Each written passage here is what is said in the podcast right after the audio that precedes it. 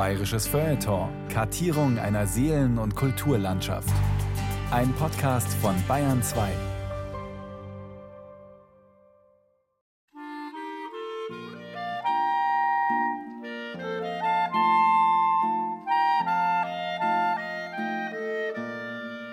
Kim Pauli war eigentlich ein fahrender Musikant.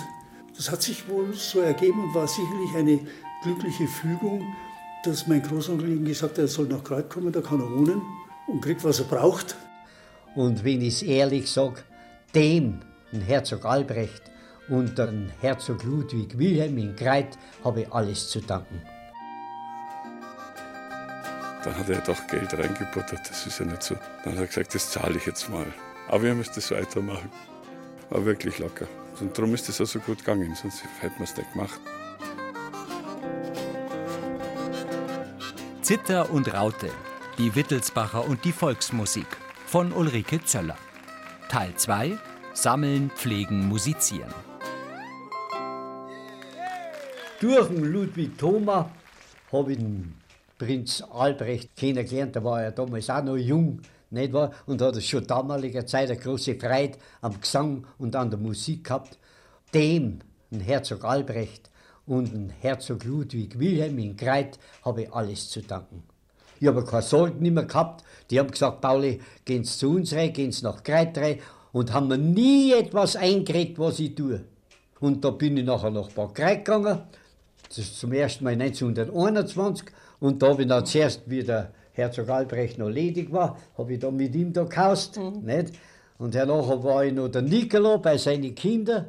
Also das war schon, wir haben viel erlebt. Paul Kiem, einer der wichtigsten Volksmusiksammler in Bayern.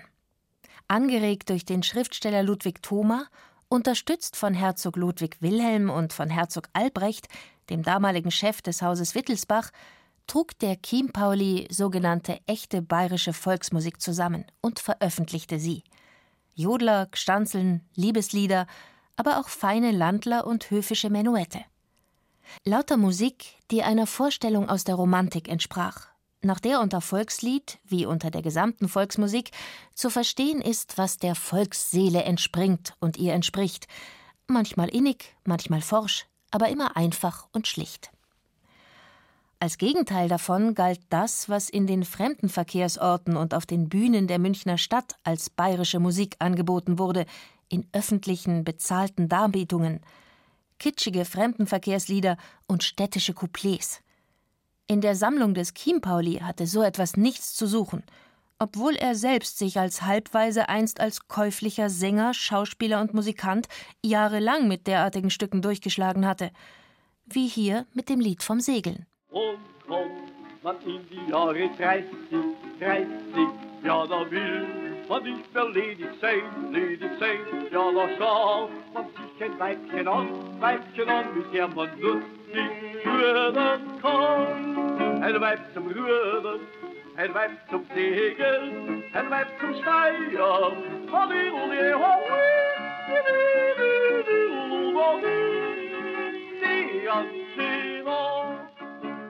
Vielleicht war genau das der Grund, dass er nun als Sammler so massiv auf Distanz ging zu diesem seinem einstigen Repertoire und auch zu seiner musikalischen Vergangenheit. Vor diesem Hintergrund zog er nun mit dem Fahrrad durch Oberbayern.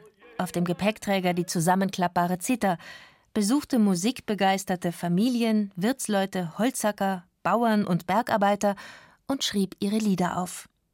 Mit dieser Sammeltätigkeit stand der Chiempauli im Grunde in der direkten Nachfolge eines Familienmitglieds von seinem Herzog Ludwig Wilhelm, der ihn finanziell wie ideell unterstützte. Wilhelms Großvater nämlich war kein anderer gewesen als Herzog Maximilian in Bayern, nicht nur der Vater der berühmten Sissi, sondern auch ein früher Volksmusiksammler und Musiker. Der Zittermaxel, wie man ihn liebevoll nannte, war Mitherausgeber des Königsbüchels von 1860, einer Sammlung oberbayerischer Lieder, die damals mit kräftiger Unterstützung des Königs zur Grundlage einer gesamtbayerischen Volksmusik geworden waren.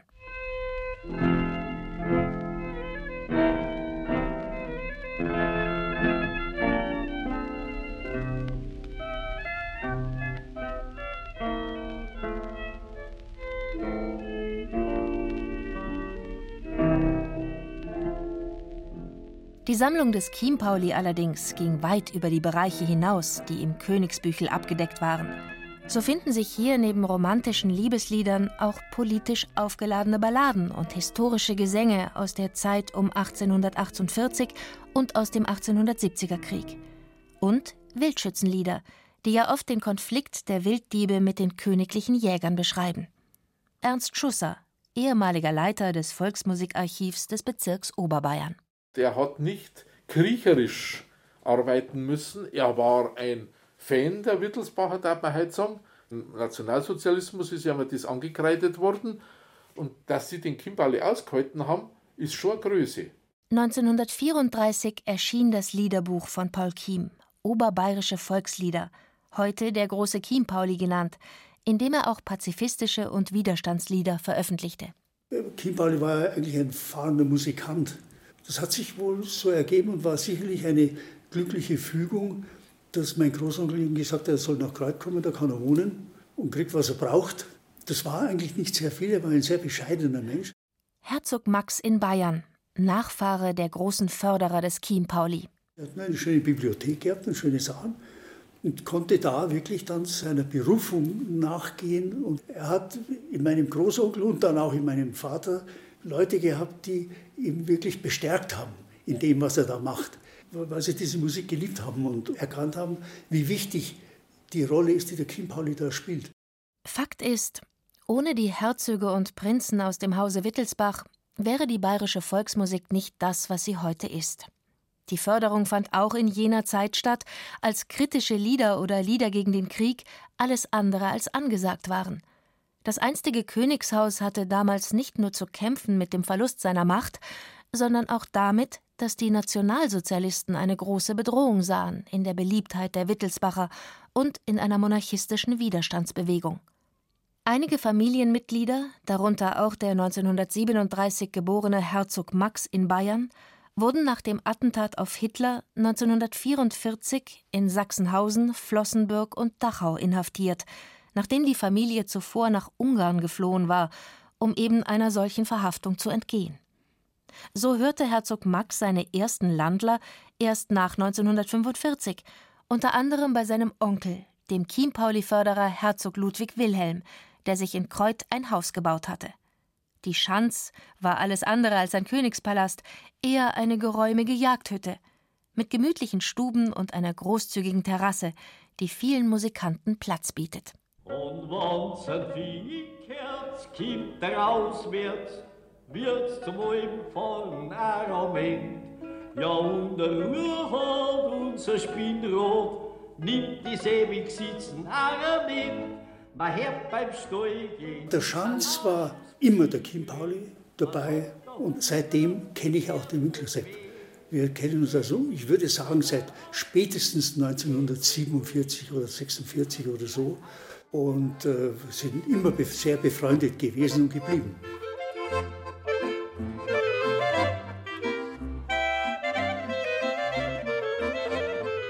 Und nachher habe ich der Herzog Ludwig Wilhelm auf die Chance geholt, wenn die Musik gemacht haben. Der Herzog hat Klarinetten gespielt, auch, mhm. der Berghammer Steffi, der Wimmer Gesandl. Mhm auch der Langsepp von Gmund. Und das waren halt, für damalige Zeit waren das ganz gute. Und da habe ich mit der Ziermusik mitspielen dürfen. Das hat nicht der Beschido. Drei Klarinetten meistens, der Kimbali Bassgitarre. Sepp Winkler aus Kreuth, Jahrgang 1940, als Schneidermeister auch Ausstatter der Wittelsbacher.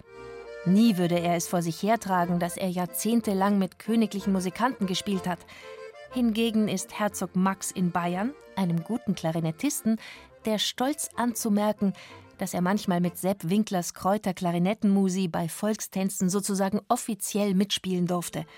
Und einmal hat es Herzog Max als Volksmusikant mit der Klarinette auch bis in ein Aufnahmestudio des Bayerischen Rundfunks geschafft. Mit dem Herzog-Trio.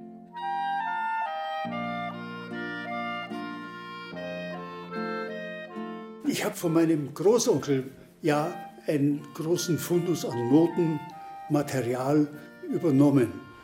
Und für ihn hat der Kim Pauli seitenweise und so kleine Bücher abgeschrieben aus anderen Noten, die er irgendwo geliehen bekommen hat. Und da ist eine ganze Partie ganz eigenartige Landler unter dem Namen Fasseder, Josef Fasseder. Das ist datiert, meine ich, 1840. Und die habe ich mit meinem Onkel oft gespielt oder halt manche davon. Und äh, der Langnick, großer Freund und wunderbarer Bläser, der hat immer gemeint, da sollte man doch einmal eine Partie davon aufnehmen.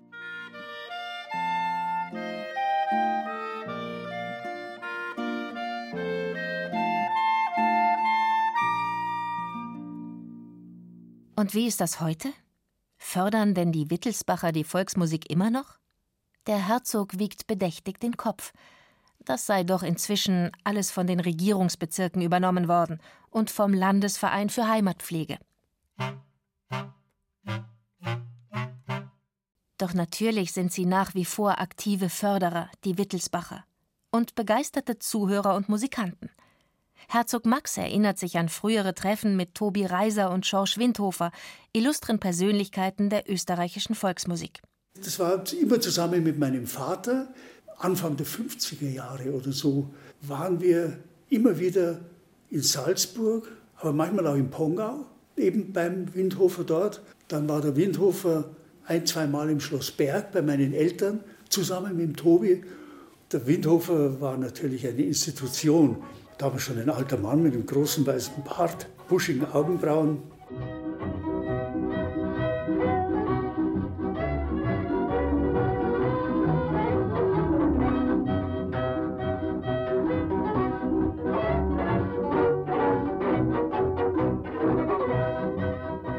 Eine Originalaufnahme aus dem Jahr 1952. Entstanden beim Treffen der herzoglichen Familie mit dem Pongauer Schorsch Windhofer und dem Salzburger Tobi Reiser. Es ist eine Zeit, in der die Volksmusik in Bayern bei großen Sänger- und Musikantentreffen gepflegt wird. Auch sie gehen zurück auf den Chiempauli. Er war über Jahrzehnte hinweg immer wieder in Begleitung einiger Musikanten losgezogen, seinem, wie er es nannte, Musterkofferl, um vor Ort zu demonstrieren, wie sich richtige Volksmusik anzuhören hat.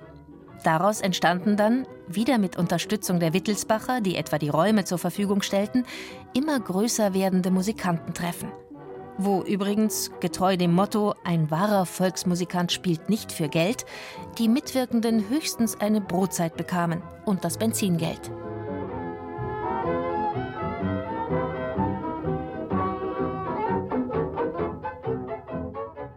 Das finde ich ja ganz, ganz cool. Als ich diese Fotos mit den toten Wildsäulen im Kofferraum gesehen habe, ich musste so lachen. Heidi Christ, Leiterin des Archivs für fränkische Volksmusik in Uffenheim, hat ein Foto in der Hand. Was hat es damit auf sich? Herzog Albrecht von Bayern hat auch eine große Liebe entdeckt zu den Alfelder Musikanten. Ähm, ich weiß das aus Interviews mit den alten Alfelder Musikanten, die an, an, seinem 80. und an seinem 85. Geburtstag aufspielen dürfen. Die haben anlässlich von Wildschweinjagden in, in Kreuth aufgespielt. Der Herzog Albrecht hat die Musik so gut gekannt. Also der hatte die Kassetten von den Alfeldern im Auto und hat die gehört auf verschiedenen Fahrten. Und als dann die bei so einem Jagdfest im Köschinger Waldhaus mal gespielt haben, hat sich der Girgel Maul gedacht, jetzt spiele ich ja mal einen ganz an besonderen.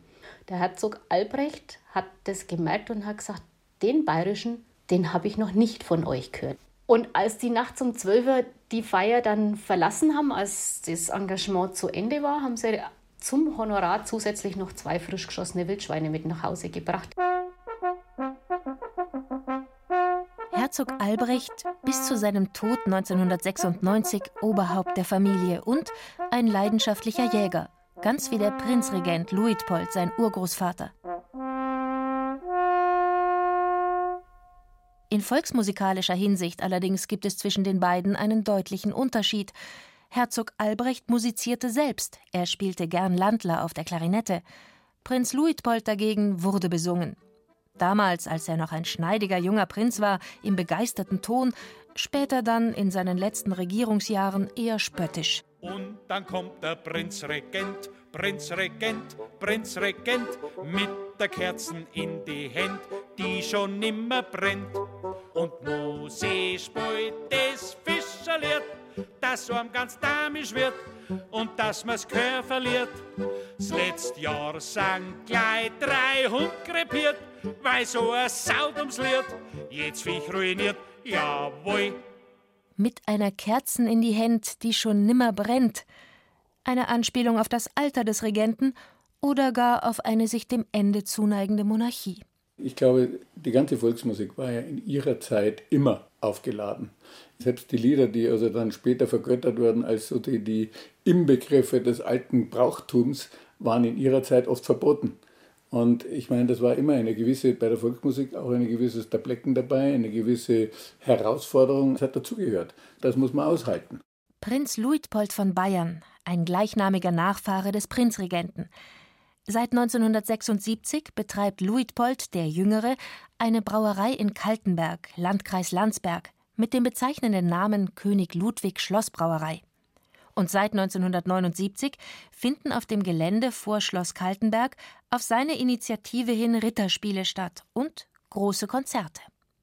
In der Ritterarena treten heute Musiker wie Heindling und Hubert von Geusern auf, Luitpold von Bayern lebt hier aber auch seine Leidenschaft aus für die sogenannte Kleinkunst, worunter man in den 1970er Jahren die Kunst kritischer Geister und rebellischer Musikanten wie der Biermöselblasen verstand, der Wellküren, der Mehlprimeln, des Zittermanne und der Frankenband. Sie alle gaben im konservativen Bayern, wo linksgerichtete Autoren von Franz Josef Strauß durchaus auch mal als Schmeißfliegen bezeichnet wurden, Lieder zum Besten, die nur wenig Regierungs- und Königstreue erkennen ließen. Ja, jetzt weiß ich halt nimmer, was ist erlaubt, was ist verboten. In Leipzig war's das Volk und in Wackersdorf waren's Chaoten.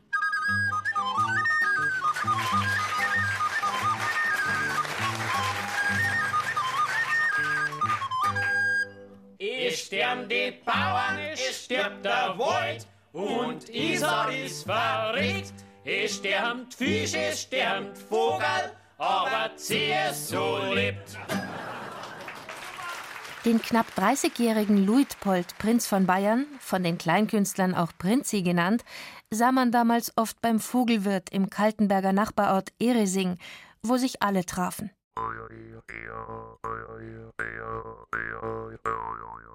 Im Herbst 2020 gab es im Schloss Kaltenberg ein Wiedersehen von guten alten Bekannten. Gerhard Zink von der Fraunhofer Seitenmusik und Luitpold von Bayern tauschten Erinnerungen aus an die Anfänge des Kaltenberger Folk Festivals, das zwischen 1982 und 2001 jährlich stattfand. Begonnen hatte alles mit der Rückkehr der Fraunhofer Seitenmusik aus der Schweiz, von einem Folkfest im Innenhof der Lenzburg. So etwas auch in Bayern, das wär's. Wir haben uns beim Vogelwirt in Eresing, das ist ein Ort weiter hier, haben wir uns getroffen, da war der Prinz dabei. Und dann hat er gesagt, ein Schloss hätte ich auch. Ja, ich habe gesagt, ja, okay, gerne, könnt für meinen Platz haben, wir unterstützen es gerne. Aber eine Voraussetzung habe ich, ich mische mich nicht ins Programm ein. Weil das Problem ist natürlich das, das sind ja alles sehr viele sehr engagierte junge Musiker. Und da ist es mit meinem Namen manchmal etwas kritisch, dass die Leute sagen, ja, also wenn das, dann ist das schon also in irgendeiner Weise kompromittiert, wenn da plötzlich ein Prinz dabei ist, das ist, passt ja gar nicht. Es waren ja doch einige auch relativ links. Und ähm, dann gesagt, also tobt euch aus. Und das war eigentlich ein Konzept, das funktioniert hat. Aber ja, da war am Anfang durchaus bei einigen Künstlern Berührungsängste da. Und äh, ich weiß noch gut, wie die Weltbrüder da draußen den bayerischen Destilliermarsch gespielt haben und gemeint haben, sie können mich mit sowas provozieren. An diesen hervorragenden Musiker und auch wenn man manchmal in Einzelheiten mal unterschiedlicher Meinung ist, das darf man sein. Aber es war immer super Programm, es war immer eine super Stimmung und hat Spaß gemacht. Sehr geehrte Herren Well, auf Ihrer CD Welcome to Bavaria verbreiten Sie den Text, in dem uns die Zeile aufgefallen ist. Wer freiwillig so erwarscht, den er sauft und hat Schädel hinterher, mit dem hab ich kein Mitleid, dem kehrt einfach nicht mehr. Sie werden verstehen, dass wir diese Zeile so nicht akzeptieren können. Zumal sie dem Leser oder Hörer suggeriert, von Warsteiner bekomme man Kopfschmerzen. Bitte teilen Sie uns bis zum 15. dieses Monats schriftlich mit, wie Sie diese unrichtige Aussage zu korrigieren gedenken. Gerne kommen wir Ihrer dringlichen Bitte auf Änderung dieser Strophe nach und bieten als Vorschlag zur Güte folgende Variante an. Zum Trinkwasser gehört Wasserschutz und zur Büchsen gehört das Blei. Und das Warsteiner Bier gehört in einen Kasturbehälter rein.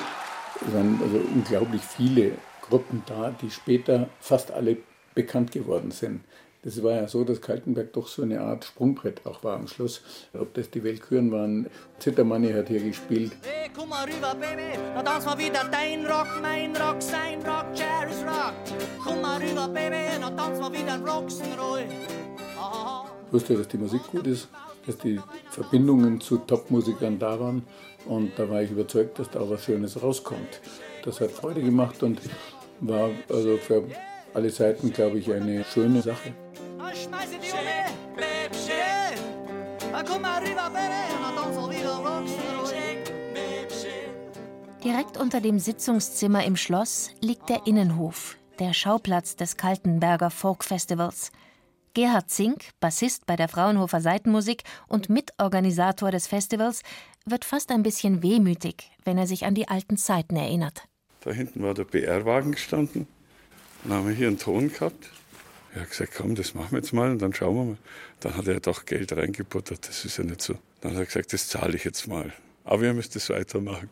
Hat die Plakate bezahlt und so, alles immer noch. Aber das war auch so ein bisschen, ich möchte sagen, die Stimmung von diesem ganzen Fest, dass alle gewusst haben, da muss man mitmachen, da hat jeder freiwillig geholfen, jeder hat beim Abbau geholfen. Es war also, das war schon ganz erheblich, wie das alles funktioniert hat. Prinz Luitpold war immer dabei bei den Kaltenberger Folk Festivals und hat nicht nur finanziell dafür gesorgt, dass Folk- und Volksmusik aus aller Welt dort zu hören waren. 1998 rettete er mit stundenlangem Telefoneinsatz den Auftritt der Balkankapelle Fanfare Ciocalia. Das war diese wunderbare Blechmusik aus Rumänien. Die sollten hier ankommen und kamen nicht. Es kommt ein Telefonanruf, Katastrophe. Unser Bassist ist verhaftet.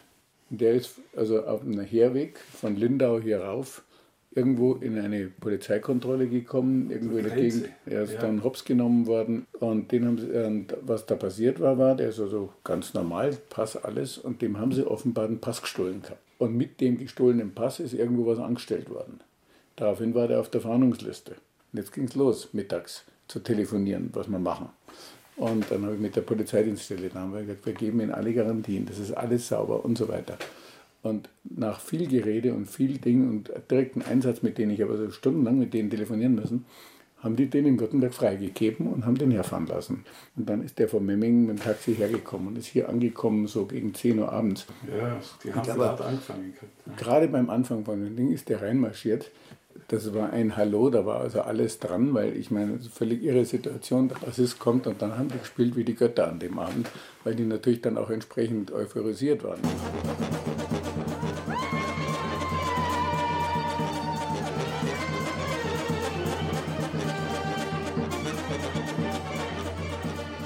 Musik war etwas, was immer grenzenüberschreitend war. Musik hat keine Grenzen, Gott sei Dank. Manchmal gibt es sicher andere Auffassungen von Musik, aber insgesamt ist Musik ein großer Brückenbauer. Die Wittelsbacher und die Volksmusik, das ist eben doch ein viel weiteres Feld, als es aufs erste scheint. Das ist Mäzenatentum. Und ich glaube, das ist sogar die Nagelprobe eines ehemaligen Herrscherhauses in der Demokratie. Was haben diese Leute, die ja Vorfahren haben, die nicht unbedingt jetzt volksnah oder dem Volk Gutes getan haben, was sehen die die Aufgabe in der Gegenwart?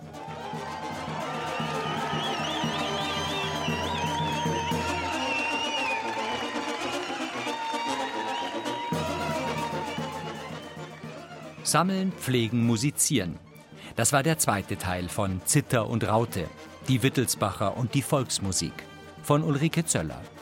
Gesprochen hat Caroline Ebner. Ton und Technik Susanne Herzig. Regie und Redaktion Carola Zinner. Eine Produktion des Bayerischen Rundfunks 2020.